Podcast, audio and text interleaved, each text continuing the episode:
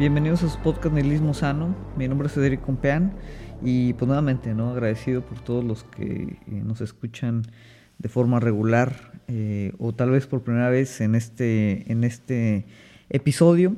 Y bueno, eh, esta semana quería platicar, por ahí me topé con una noticia, no la he escuchado en muchos lados, tal vez no, no sea tan popular, pero me pareció interesante. Eh, y me pareció interesante esta noticia que ahorita les voy a compartir porque tiene mucho en común con una tendencia que estamos viendo actualmente en la que obviamente como en ninguna otra época eh, de la historia registrada, pues tenemos un montón de billonarios o multimillonarios en español, como lo queramos llamar, ¿no? Gente que tiene más de eh, un billón de dólares o mil millones de, de dólares. Y nosotros estamos en una época en la que pues, hay más billonarios eh, o multimillonarios que, nunca, sino que son como una especie de figura central en mucho del discurso mediático que vivimos día a día, ¿no? O sea, son eh, gente que cualquier cosa que dice, cualquier cosa que tuitea, cualquier proyecto que tenga, eh, pues tiene una, una difusión y un alcance extremadamente importante y no es para menos, eh, en el sentido que pues estas personas con esta cantidad de dinero, con esta cantidad de riqueza, pues son eh, responsables o van a ser responsables por determinar o definir muchas de las maneras en las que prácticamente pues, nosotros estamos viviendo. ¿Por qué? Por nada más por, pues ahora sí que la, influencia que tienen, pues ahora sí que sus, literalmente sus imperios, eh, pues ya sea principalmente tecnológicos, ¿no? Eh, Besos, Musk, este, eh, son, son, son, tal vez los principales, Bill Gates, eh, obviamente ahí está todo lo, lo, de Big Tech involucrado, y bueno, hay otros jugadores tal vez de menor tamaño, pero que igual pues están desempeñándose en toda esta parte como tecnológica comercial. Y la nota que me llamó la atención, ¿no? que conecta con, como esta tendencia, es que por ahí uno de estos multimillonarios de nombre Mark Lore, hasta el nombre, no sé si sea nombre artístico, pero Mark Lore, eh, él fue un alto ejecutivo de Walmart, eh, por ahí su, su net worth está evaluado en alrededor de tal vez 3, 4 billones de dólares. Y algunos le llaman como el LeBron James del e-commerce, ¿no? Es como que esta es su, su, onda, por ahí tiene, o tuvo, digo, no, no sé exactamente ahorita si todavía le pertenecen a él, pero eh, tiene o tuvo varias, eh, pues, eh, empresas, ¿no? De e-commerce. en las que pues obviamente fue creciendo, eventualmente fue un alto ejecutivo de la parte de Walmart que llevó también como su estrategia de e-commerce en esta empresa. Y la, nota es que, bueno, este cuate tiene un proyecto, un proyecto utópico, que es de lo que vamos a hablar el día de hoy, de, utopías. Y tiene un proyecto utópico de crear una ciudad, eh, una ciudad ahora sí con una visión, con una concepción, eh, pues obviamente de lo que para Mark Lore es importante. Eh, y pues como todos, ¿no? Pues es, un poco víctima de, de, los tiempos, ¿no? Esta ciudad eh, o este proyecto, ¿no? La ciudad no existe obviamente todavía, ¿no? Eh, el proyecto tiene nombre de Telosa, que viene o deriva del griego telos, que básicamente pues es como significado, sentido, propósito, ¿no? Por ejemplo, cuando uno dice el telos de la historia, eh, pues uno está hablando, o que la historia es el telos de, la humanidad, ¿no? Pues es como el propósito. Entonces, Telosa que, pues va a ser como una especie de tecnotopía, eh, una ciudad tecnotópica en el desierto, pues es como, de ahí viene el nombre, ¿no? Como de, este eh, propósito trascendental de pues crear casi casi como un oasis, un paraíso en el desierto, en la tierra. El nombre es suficiente, yo creo, ¿no? Para eh, darnos cuenta un poquito de cuál es la visión en este caso un, billonario como Mark Lore y muchos otros, como, como ya mencionábamos algunos, que tienen a veces de, sentirse con como el compromiso, la responsabilidad de ser los salvadores del mundo. Pero los salvadores del mundo no en un sentido en el que realmente inciden o, transforman o cuestionan muchas de las nociones que, o, problemáticas, ahorita vamos a analizar algunas que, que, nos tienen un poquito, eh, vamos, que podría ser distinto eh, y esto se podría ser mejor para la mayoría de la gente, no en ese sentido de salvación, sino en el sentido de, ellos, pues ahora sí con su eh, como visión ¿no? de la vida, de las cosas, su, su filosofía, su ideología, pues de una otra manera ya se creen, pues eso, los salvadores del mundo. obviamente es una salvación que ellos imparten pues a través de, de como estas visiones autoagrandantes que tienen de, de, cosas como, como una ciudad en el desierto, una, una, utopía en el desierto, con el nombre de Telosa. Em, básicamente, ¿no? Y como todo, todo este tema, no mucho como en, el ambiente o en la esencia eh, de, la cultura de los startups. Eh, si ustedes buscan información de Tolosa, pues van a encontrar eh, páginas, notas con, información, yo creo que muy general. no hay obviamente una, un detalle, ¿no? Tal vez se tenga, pero no, no se muestra un detalle, pues ahora sí, detallado de, cómo llevar esta, este sueño, esta utopía, esta tecnotopía, ¿no? la parte tecnológica es claramente muy importante. No hay una precisión de qué implica o qué se refiere por tecnotopía, salvo algunas eh, indicaciones interesantes. ¿no? Entonces, eh, una, eh, Mark dice que pues esta ciudad, ¿no? Telosa va a ser la ciudad más abierta, más justa y la más inclusiva del mundo. ¿no? abierta, justa, inclusiva. Esos tres términos, si echamos un vistazo otra vez como la, a toda la, cultura o, los medio ambientes eh, tipo Silicon Valley, californianos, hay tecnológicos, ahorita nos vamos a meter más en esa parte, eh, pues son como típicas palabras eh, marqueteras que se utilizan, ¿no? La parte de abierta, estamos hablando como de, de transparencia, apertura, eh, manejo de datos, que obviamente esto es, es abierto tal vez para las empresas, pero no para todos. ¿no?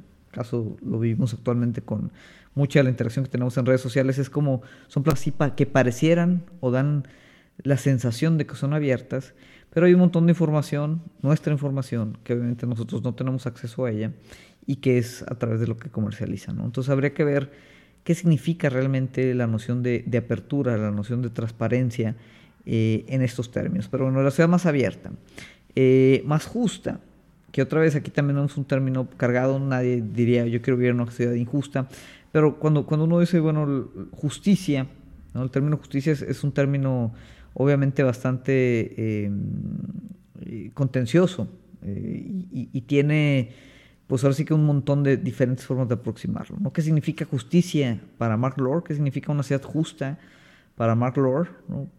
habría que ver. Por ejemplo, no sé si está hablando de justicia social, de justicia racial, de justicia económica, este, o algún otro tipo de, justicia. Para algunos, eh, por ejemplo, en Estados Unidos la justicia es encarcelar la mayor, la mayor cantidad de gente por crímenes menores. Em, habría que ver, ¿no? Eh, posiblemente no sea el concepto que tiene Mark Lord, pero, pero bueno, igual, ¿no? Es otro término ambiguo que no precisa realmente qué, significa o, cómo se va a llevar a cabo. Y bueno, la ciudad más inclusiva, ¿no? La inclusión, eh, otro de los grandes términos de moda, es de esos términos que eh, pues se colocan o se presentan como positivos por sí solo, no digo que no lo sea, pero eh, posiblemente la, la inclusión puede resultar como el tema de representación o las partes como vamos a decir, más eh, triviales de, política de identidad, pues puede resultar a veces en, gestos eh, superficiales y gestos vacíos, ¿no? O sea, ¿qué significa que sea la ciudad más inclusiva? Significa que va a ser inclusiva otra vez en términos raciales, va a ser inclusiva en términos sociales, va a ser inclusiva en términos económicos, que sería algo eh, potencialmente radical. Bueno, no, no lo explica, ¿no? Em, pero como, lo quiere vender Lore, es que el propósito de crear esta ciudad, de crear esta, esta utopía en el desierto, es que sea una comunidad que le pertenezca, o sea, que la ciudad misma le pertenezca a la comunidad. Que ahí, eh, pues podría sonar, ¿no? Incluso eh, a algunos les podrá sonar como familiar a algunos conceptos como de, como si estuviéramos hablando de una comuna, de una comuna hippie, ¿no? en la que, pues, todos nos vamos a ir a un, a un desierto, un campo, y ahí es donde vamos tal vez a, a, convivir y, todos vamos a formar parte de esa, de esa comunidad. Em, y, bueno, eh, habla de, que, pues básicamente, como, como va, a realizarse o va a eh, generarse esta ciudad es a través de como su, la ideología propia de Lore, que le llama equitism. En inglés, eh, no sé cuál podría ser la traducción, algo así como equitismo, equitatismo, este, pero bueno, equitism, que viene como de equity, eh, que es como pues esta parte otra vez mucho de la cultura startup, ¿no? El equity que a veces te ofrecen por eh, pues entrar en algunos de estos proyectos.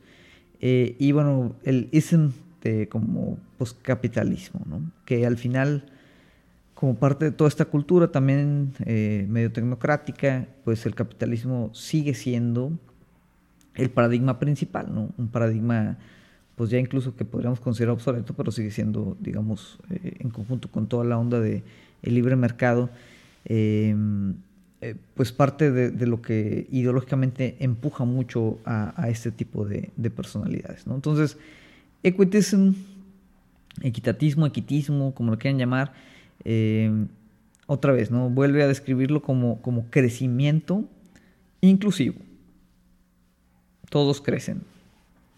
Tú, yo, todos los que vayamos a hacer vamos a, vamos a crecer. ¿Y cómo es esto? Eh, básicamente, eh, la ciudad se, colocaría, ¿no? Hasta ahorita todavía no, tiene ubicación definida. Se, haría como una especie de, de, de trust fund este, privado, obviamente, en el que en algún estado eh, se, les diera tierra, ¿no? Tierra obviamente en un desierto que vale, vale relativamente poco y eh, pues los ciudadanos que decían incluirse en este proyecto y empiecen como a levantar eh, la ciudad, un, proyecto que se calcula que podría costar alrededor de 400 billones de dólares. Eh, obviamente a Mark Lord por sí solo no le alcanzaría. Habrá algunos billonarios que tal vez sí. Pero bueno, digo, la idea es, yo me imagino que pues a través de como todo lo que hacen estos grandes emprendedores, a través principalmente de subsidios, eh, estatales o gubernamentales van a conseguir la tierra, tal vez como, como dato, y muchos de pues, la infraestructura, los servicios necesarios para comenzar como todo este proyecto. Eh, y a partir de eso, eh, la gente que forme parte como de este trust, como si fuera otra vez un, un startup, pues digamos parte de la tierra va a, ser, va a ser suya y conforme la ciudad vaya creciendo y esa tierra se vaya apreciando, eh, pues van a tener la oportunidad tal vez como de vender eh, esa tierra, eh, recibir ese, ese dinero y vamos a decir que comercial con él. Entonces, en papel, pues entre más crezca la ciudad, entre más se aprecie, entre más llegue a ser como esta utopía tecnológica en el desierto, pues obviamente eso implicaría que pues los que forman parte del proyecto, pues digamos también se van a ir haciendo pues cada vez más y más ricos porque su tierra pues va a valer cada vez más y más. En una especie como de reinterpretación moderna de lo que representaría el liberalismo de John Locke, eh, en el que pues esta gente va eh, a trabajar y apreciar la tierra, pues básicamente a través de, formar parte pues de esta comunidad eh, de Telosa.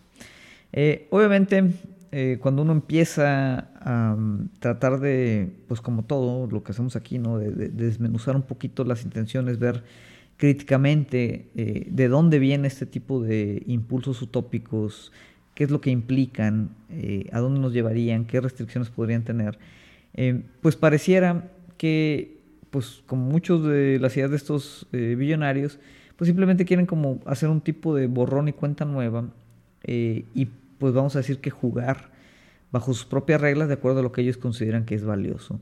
Y yo creo que una de las principales cosas aquí que pareciera que quiere hacer este cuate es simplemente tener como un lugar en donde, en donde sea libre de no pagar impuestos y no dependa ¿no? de eh, pues, eh, alguna administración gubernamental que es como pues a lo que estos eh, libertarios slash liberales siempre tratan de achacarle pues todos los problemas actuales de la, de la sociedad.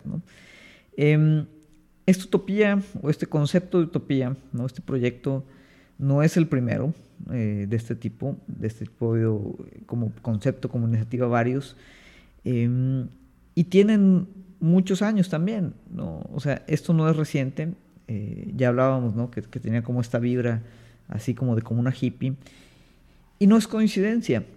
Em, mucho de, lo que sostiene ideológicamente a este tipo de impulsos utópicos viene precisamente eh, de la contracultura eh, de los 60, ahorita vamos a hablar un poquito de eso, que después obviamente se fusiona con todo el panorama eh, yuppie tecnológico posterior. Y, que ahorita, bueno, es, simplemente como una cristalización de los sueños más locos de, de, los anarcocapitalistas liberales tecnócratas que obviamente se pintan de colores como verde eh, y todas las banderas de, del arco iris, eh, en un sentido de que pues e, es como una especie de liberalismo o neoliberalismo como que muy chic, ¿no? muy cool. Em, emociona siempre pensar como en utopías, en formar parte de, de proyectos de este tipo, ¿no? Eh, sin obviamente echar a andar o a pensar, pues cuáles son los las restricciones, los riesgos eh, de este tipo de situaciones y las implicaciones también que un proyecto de este tipo eh, pues pondría, pondría sobre, sobre la mesa. La primera, eh, y esa es la típica, pues mucho de lo que sucede con como estas visiones utópicas de, de los tech bros, no solo, digo, hay algunos que quieren hacer una ciudad como este cuate, otros a través de soluciones, pues ahora sí, para problemas de primer mundo, eh, y, hay como esta especie ¿no? de, noción de que como este determinismo científico, determinismo tecnológico o, solucionismo, de que simplemente a través de tecnología, algoritmo y ciencia, eh, datos, eh, big data es muy importante, inteligencia artificial, todos esos buzzwords ¿no? que escuchan ahorita con el tema del blockchain y los NFTs, o sea, todo, todo eso, el Bitcoin, todo, toda esa sarta de, mm, modas, porque son modas realmente, como lo fue .com en su momento. A partir de ahí es como vamos a resolver la, la gran complejidad de nuestros problemas sociales eh, más inminentes. Em, obviamente todo esto bajo el respaldo de pues, una gobernanza eh, que permita jugar eh, el juego del, libre mercado eh, hasta sus últimas este, consecuencias. ¿no? Obviamente esto no considera mucho más allá otras dimensiones como la misma dimensión ambiental, aunque dice que la idea es que sea diseño urbano sustentable. Pero bueno, en un desierto es complicado, ¿no? O sea, el, el, tema de escasez de agua, por ejemplo, que California también es uno de los estados donde ahorita hay más, más detalle, más temas con eso. Eh, pero toda esa parte, por ejemplo, la escasez del agua, ¿no? De dónde la van a traer, a quién se la van a quitar, este, em, cómo se va a construir. Eh, otra vez habla de, crecimiento sustentable, pero no se cuestiona la parte de crecimiento. Entonces, conforme nos metemos más y más a fondo en este tipo de iniciativas, pues obviamente empiezan a surgir las contradicciones típicas que ya están presentes o ya son muy evidentes en básicamente el funcionamiento neoliberal o del capitalismo tardío en el que, en el que actualmente estamos, estamos eh, inmersos. ¿no? Entonces, em, por ello yo creo que es muy importante nuevamente eh, tratar de abordar ese tipo de iniciativas de manera muy crítica. Y una de las cuestiones que yo propongo aquí, bueno, es que echemos como ese vistazo al pasado para ver de dónde surge o cómo se compone los componentes ideológicos que, que han llevado, que impulsan a estos cuates a hacer ese tipo de, de, como reclamos utópicos que a mi parecer pues son bastante, bastante infantiles, ¿no? bastante triviales eh, incluso.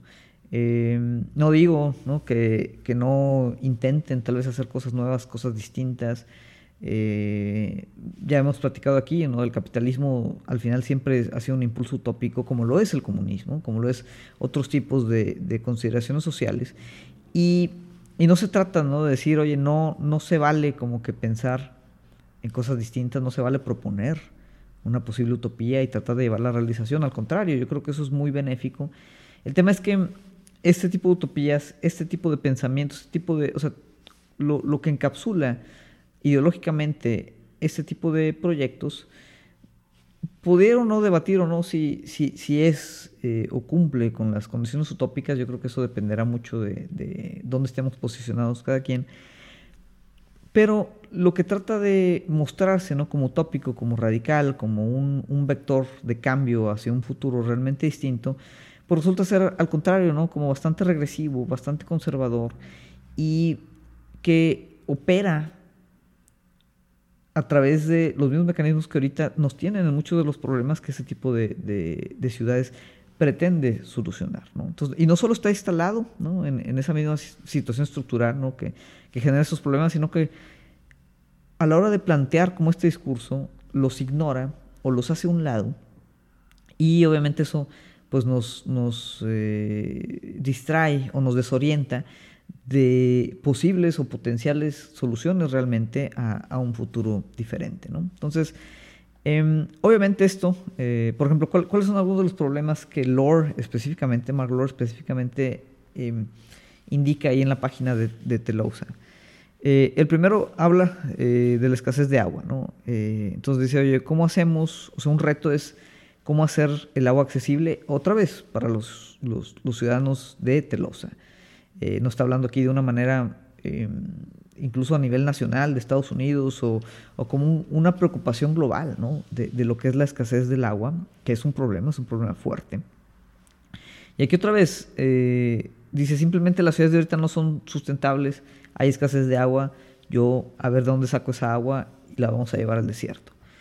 Eh, que no hay fuentes renovables de energía, con lo que se generan pues obviamente temas de impacto ambiental que nuevamente eh, la parte tecnológica, incluso muchas de las nuevas soluciones, blockchain es uno de los ejemplos, tienen también un impacto ambiental fuerte, pero como no son tal vez la típica fábrica que quema carbón, lo, hacemos un poquito a un lado y nos distraemos con otras cosas. Pero bueno, hay en teoría una preocupación ambiental que nuevamente en temas de eh, emisiones, en temas de huella de carbono, en temas de eficiencia de uso de recursos, hacer una infraestructura como esta en un desierto, como recordamos tal vez como Abu Dhabi, Qatar, Bahrein, todas estas ciudades ahí en el, en el medio oeste, eh, pues yo creo que no es tal vez lo más ambientalmente consciente. ¿no?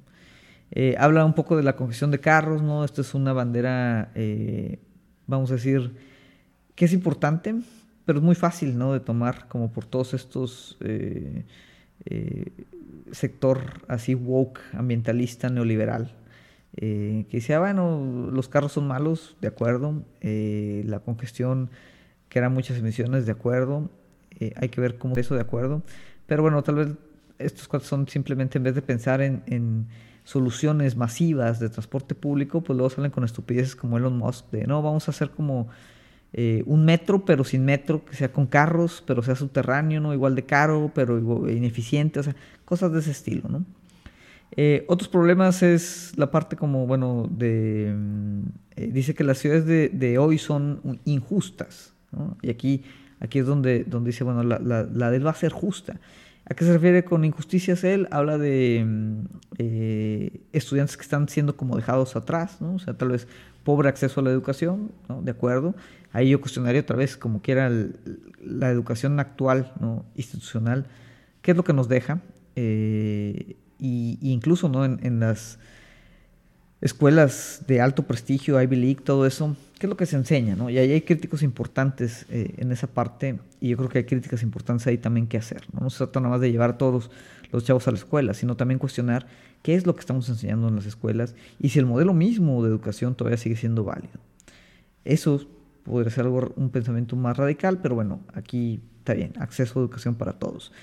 Eh, fuerza de trabajo no, capacitada, ahí otra vez ya estamos entrando en el, eh, ámbito como neoliberal, decir, bueno, eh, ocupo formar gente para que puedan otra vez trabajar ahí las fábricas, trabajar los centros de, tecnología, trabajar este, y seguir generando riquezas, obviamente que se van al tope de la pirámide. ¿no? Eh, la parte de acceso a, mm, eh, acceso a, servicios médicos, que pues en Estados Unidos es, una pesadilla eh, en cuanto a lo que cuesta. Y bueno, en vez de solucionarlos obviamente a través de políticas públicas o un esfuerzo en conjunto de sectores privados con gobierno, es bueno que se mueran los otros, vamos a hacer una ciudad en donde sí puedas pagar tus servicios médicos. Eh, obviamente critica a los gobiernos, como en este tema muy libertario, anarcolibertario ahí de, de, de, los cotes de Silicon Valley. Eh, y bueno, que muchas decisiones se toman a puerta cerrada. Eh, esos problemas, ¿no? Que sí, en efecto, yo creo que estamos de acuerdo que son problemas y problemas que achacan a muchas de las ciudades. Eh, pues en vez de plantear como soluciones en las ciudades que ya existen, pues la solución de Mark es como retraerse al desierto y crear una ciudad que, pues como esté de alguna otra manera aislada y, virtualmente no tenga ninguno de estos problemas, ¿no? Que también ahí viene de, esto tiene que ver con como esta idea eh, del individualismo eh, así brutal, de, de, la filosofía ahí californiana, que obviamente se extrapola a organizaciones como sus startups o incluso como ciudades que están planteando. Y, y, y como que se les hace muy fácil imaginar pues, que una ciudad ¿no? tecnotópica como esta pueda posicionarse como por sí sola, eh, aislada ¿no? de todas las condiciones estructurales que generan mucho de estos problemas en las otras ciudades, que por alguna razón pues, no han sido lo suficientemente inteligentes para resolver. Eh, entonces, lo curioso de esto es que, bueno, este es un ejemplo, pero hay varios, eh, y es lo que hablábamos, ¿no? Como que hay ahorita una moda en la que, otra vez, ideológicamente, muchos de estos multimillonarios tienen su, propia idea de cómo salvar el mundo. Pero pareciera, cuando vemos a esas ideas, que pues no es una idea de cómo salvar el mundo, sino es como envisionar o visualizar un mundo para ellos, de acuerdo a lo que a ellos les gusta y a lo que ellos quieren hacer. Tenemos el caso de Elon Musk, que también en vez de tratar de, eh, con todo el potencial de acción que tiene, en vez de tratar de solucionar eh, temas en conjunto con gobiernos, políticas públicas, de forma estructural, este, eh, es más, que paguen sus mendigos impuestos y ya, ¿no? Eh, o sea, con eso yo creo que podrían ayudar bastante a, solucionar muchos de estos problemas, hasta cierto nivel, obviamente, ¿no? Porque los impuestos tampoco no, no son ninguna especie de política transformadora. Pero en vez de hacer eso, así como Mark Lord quiere construir una ciudad utópica, pues Elon Musk dice, vamos a escapar a Marte. ¿Quién va a escapar a Marte? ¿Quién va a tener ese beneficio? ¿Quién va a ir nada más ahí para trabajar, para eh, sostener el estilo de vida ¿no? de los magnates que quieran realmente, pues como escapar? O incluso, ¿no? ¿A quién mandar para allá para como despejar un poquito la Tierra y ahora sí que solo ciertas personas tengan el derecho de disfrutar, ahora sí, de una Tierra ya libre de este, gente pobre o problemática, mientras, pues trabajan para dar recursos y todo, eh, pues ya en otro lado en Marte. Entonces, eh, Musk de otra manera no, no lo plantea tal vez como una utopía, pero en su mente hay una visión de decir hay que escapar otra vez esta sociedad, hay que escapar este planeta y empezar desde cero en Marte. Em, no, es, no es obviamente eh, el único, tenemos otro caso particular, ya lo hemos platicado aquí, Mark Zuckerberg, que él dice, bueno, yo quiero crear mi utopía, pero en la virtualidad. Y mismo tema, ¿no? Otra vez, vamos a invertir millones y millones de dólares en generar tecnología, infraestructura y recursos para que puedas entrar en una virtualidad en donde en vez de interactuar realmente con la gente, como lo podrías hacer ya, vamos a desarrollar tecnología inútil para que cuando te metes con tu avatar estúpido eh, sientas que realmente estás interactuando con la gente cuando realmente pues podrías platicar directamente con ellos y empezar a formar lazos en tu comunidad pero vamos a mejor tratar de mantener eh, esta condición de alienación brutal que nos tienen eh, la virtualidad en, todas las redes sociales que nos quitan horas y horas de nuestro día para conceptualizar lo que para Zuckerberg es su mundo perfecto, ¿no? un mundo virtual, un mundo en donde eh, pues obviamente él va a controlar la mayoría de las cosas, que se dice, que no, que está bien, que no, este un espacio seguro obviamente para él eh, y, para su conceptualización que tiene de, lo que implican las relaciones humanas. Entonces, son tres ejemplos que parecieran muy distintos, ¿no? ir a Marte, huir a la virtualidad del metaverso o crear una ciudad eh, tecnotópica en el desierto, pero los tres son conceptos utópicos, triviales, infantiles, como niñados. Eh, de, escapismo, y como ingenuidad, pero relativamente tonta.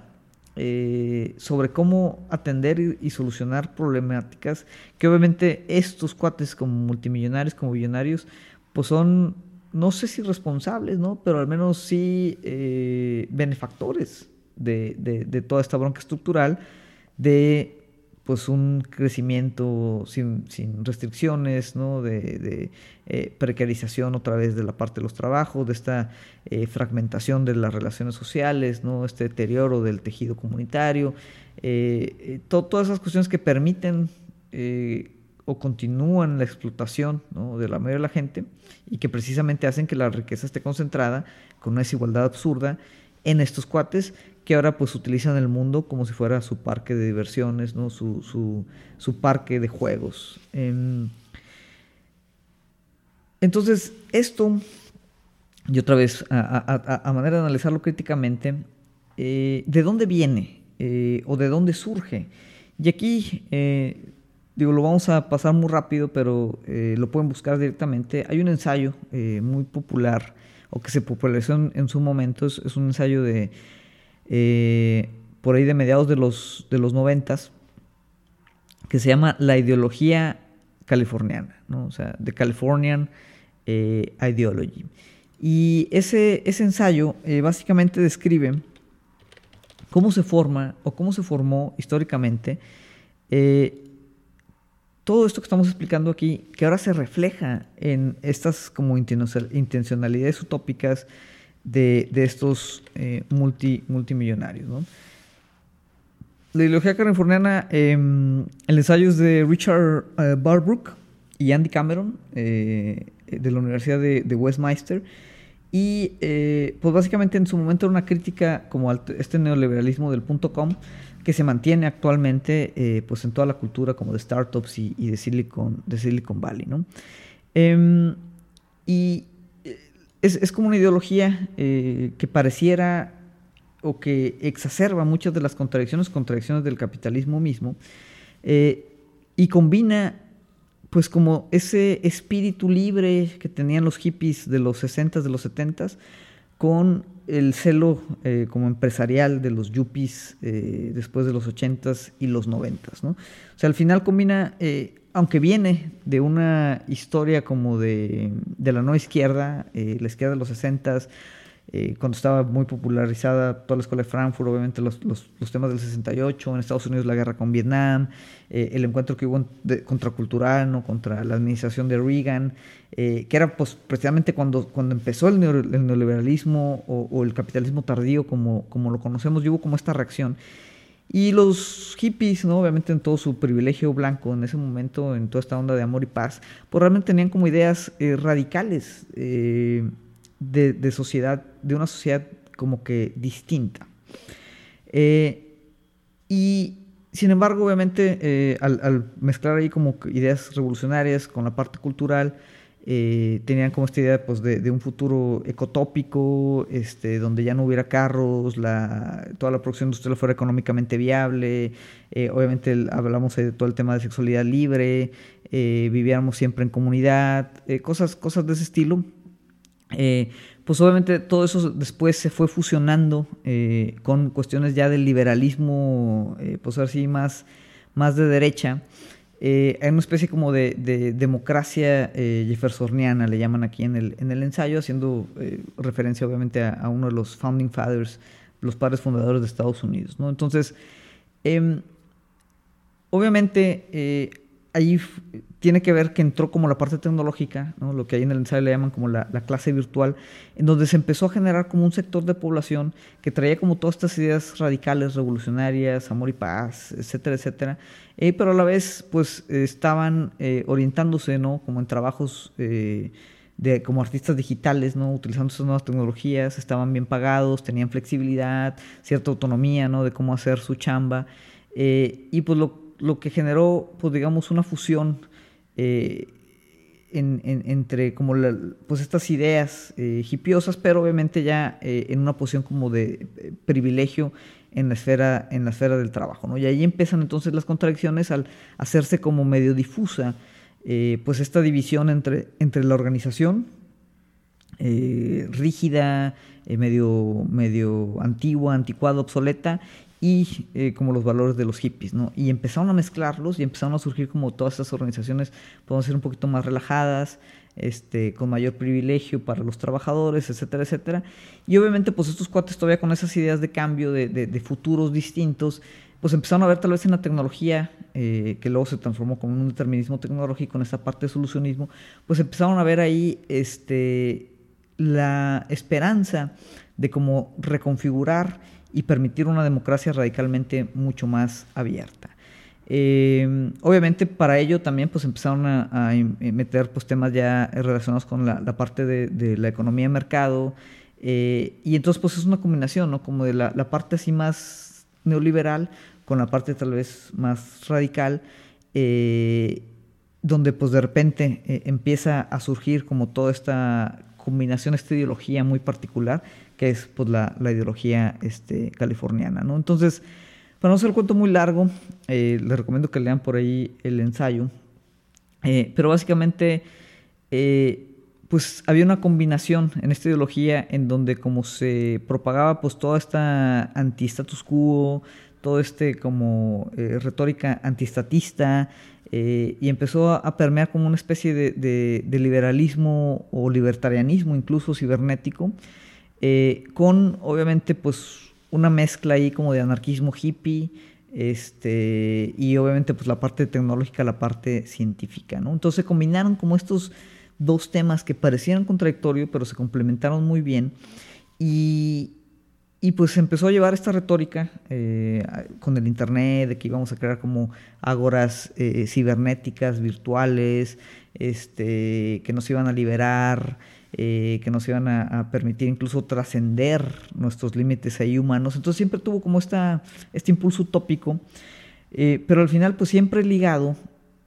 o, muy estructurado pues en los mismos mecanismos de mercado, lo cual obviamente hizo que esta ideología pues nunca permitiera realmente cuestionar o reestructurar muchas de las problemáticas que realmente podrían determinar o, o definir una emancipación real y la tecnología, ¿no? Que se fue creando, que se fue desarrollando, la complejidad que, que, de ahí fue surgiendo, en vez de liberarnos, pues fue lo que ahorita nos, y lo, vemos, ¿no? En las pantallas, en las redes sociales, fue parte de todo la, el elemento tecnológico que ahorita nos tiene, eh, pues incluso en un nivel de control, de vigilancia, este, de, de, eh, de disciplinamiento, eh, de modulación de conductas, pues mucho más eh, fuerte, ¿no? mucho más eh, difícil de escapar que incluso pues, en, la época en la que surgió eh, básicamente todo, todo este tema. ¿no? Em, entonces, de, alguna otra manera, pues la, ideología californiana pues, se, volvió popular, obviamente dejó mucho dinero, todo, todo esto es la, la cultura startup, Silicon Valley, que obviamente todo esto creció no solo de ese individualismo idealizado, eh, que es parte clave, eh, piedra, angular de la ideología, ¿no? Sino obviamente que pues todo este ecosistema fue surgiendo no solo a partir de tecnologías desarrolladas con dinero casi 100% del Estado, ¿no? Eh, tecnologías principalmente militares, ¿no? Recordemos que el Internet es es, es, es una, un desarrollo eh, militar ¿no? y por ende estatal. Las telecomunicaciones también la mayoría son para aplicaciones militares y las desarrolló ya sea el Estado o con fondos del Estado. El Estado también subsidió eh, prácticamente mucho de, del inicio de toda esta tecnología y todo el ecosistema eh, ahí mismo en California. Entonces, otra la retórica obviamente es que ellos con su sola creatividad, su solo impulso tecnológico crearon todo esto pero básicamente pues lo, se pagó todo esto con, con dinero socializado. Eh, y sin embargo, pues esto dejó mucho dinero, ¿no? Como siempre los beneficios fueron privatizados. Y pues se, se abordó, se, se, abrazó esta ideología como una forma muy eh, optimista, pero ingenua, de, como proyecto de, de emancipación a través del determinismo tecnológico. Sin embargo, está como eh, fantasías utópicas, que de ahí vienen estos impulsos utópicos que estamos viendo todavía, pues depende mucho eh, pues de ese obviar o, hacer un lado la dependencia que hay tanto en la parte social, ¿no? como en la parte de polarización racial, ¿no? que obviamente toda esta parte genera, como la parte misma de desigualdad, de dónde todo esto nace. Eh, de forma que, aunque pareciera y se escuchara, y esto es con lo que quiero concluir, que todos estos impulsos utópicos son extremadamente radicales, la realidad es que la ideología californiana de donde surge es increíblemente pesimista a, eh, a, cualquier cosa que implique un cambio social. ¿no? Y ustedes lo pueden ver, ninguno de estos tres ejemplos que dimos y otros que podemos ahí buscar realmente reta o, o va en contra de cómo ya está estructurada la sociedad, sino que solo refuerza ya los mismos mecanismos eh, y los mismos vicios que, pues ahora, sí que, que, están generando todos esos problemas en primer lugar. Parte de crecimiento, la parte de desigualdad, la parte de pues esta competencia brutal, el paradigma eterno del crecimiento, eh, la retórica de, del individualismo, este, la, la atomización ¿no? de identidades, eh, entonces, aunque suene como muy radical, ¿no? Porque es tecnológico, porque es nuevo, porque vamos a ir al espacio, es extremadamente conservadora, incluso reaccionaria, y por ello tendríamos que ser muy críticos sobre este tipo de, utopías, pues ahora sí de, ricos con pues esta como especie de megalomanía de salvar por ahí el mundo. Em, entonces, bueno, eh, esto es lo que quería platicar. Lo platicamos eh, muy rápido. Eh, busquen, ¿no? Voy a dejar por ahí el enlace de, este, este ensayo, ¿no? Que es la, ideología californiana, que sigue vigente, ¿no?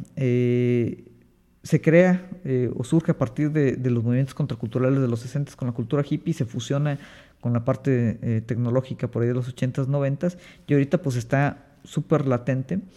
Y pues obviamente estos eh, cuates que tienen su retórica antiestatal y todo, pero pues siguen nutriéndose de los subsidios del Estado y siguen jugando. Ahorita tienen un poder político muy importante y obviamente un poder monetario todavía más, ¿no? Digo, están claramente relacionados.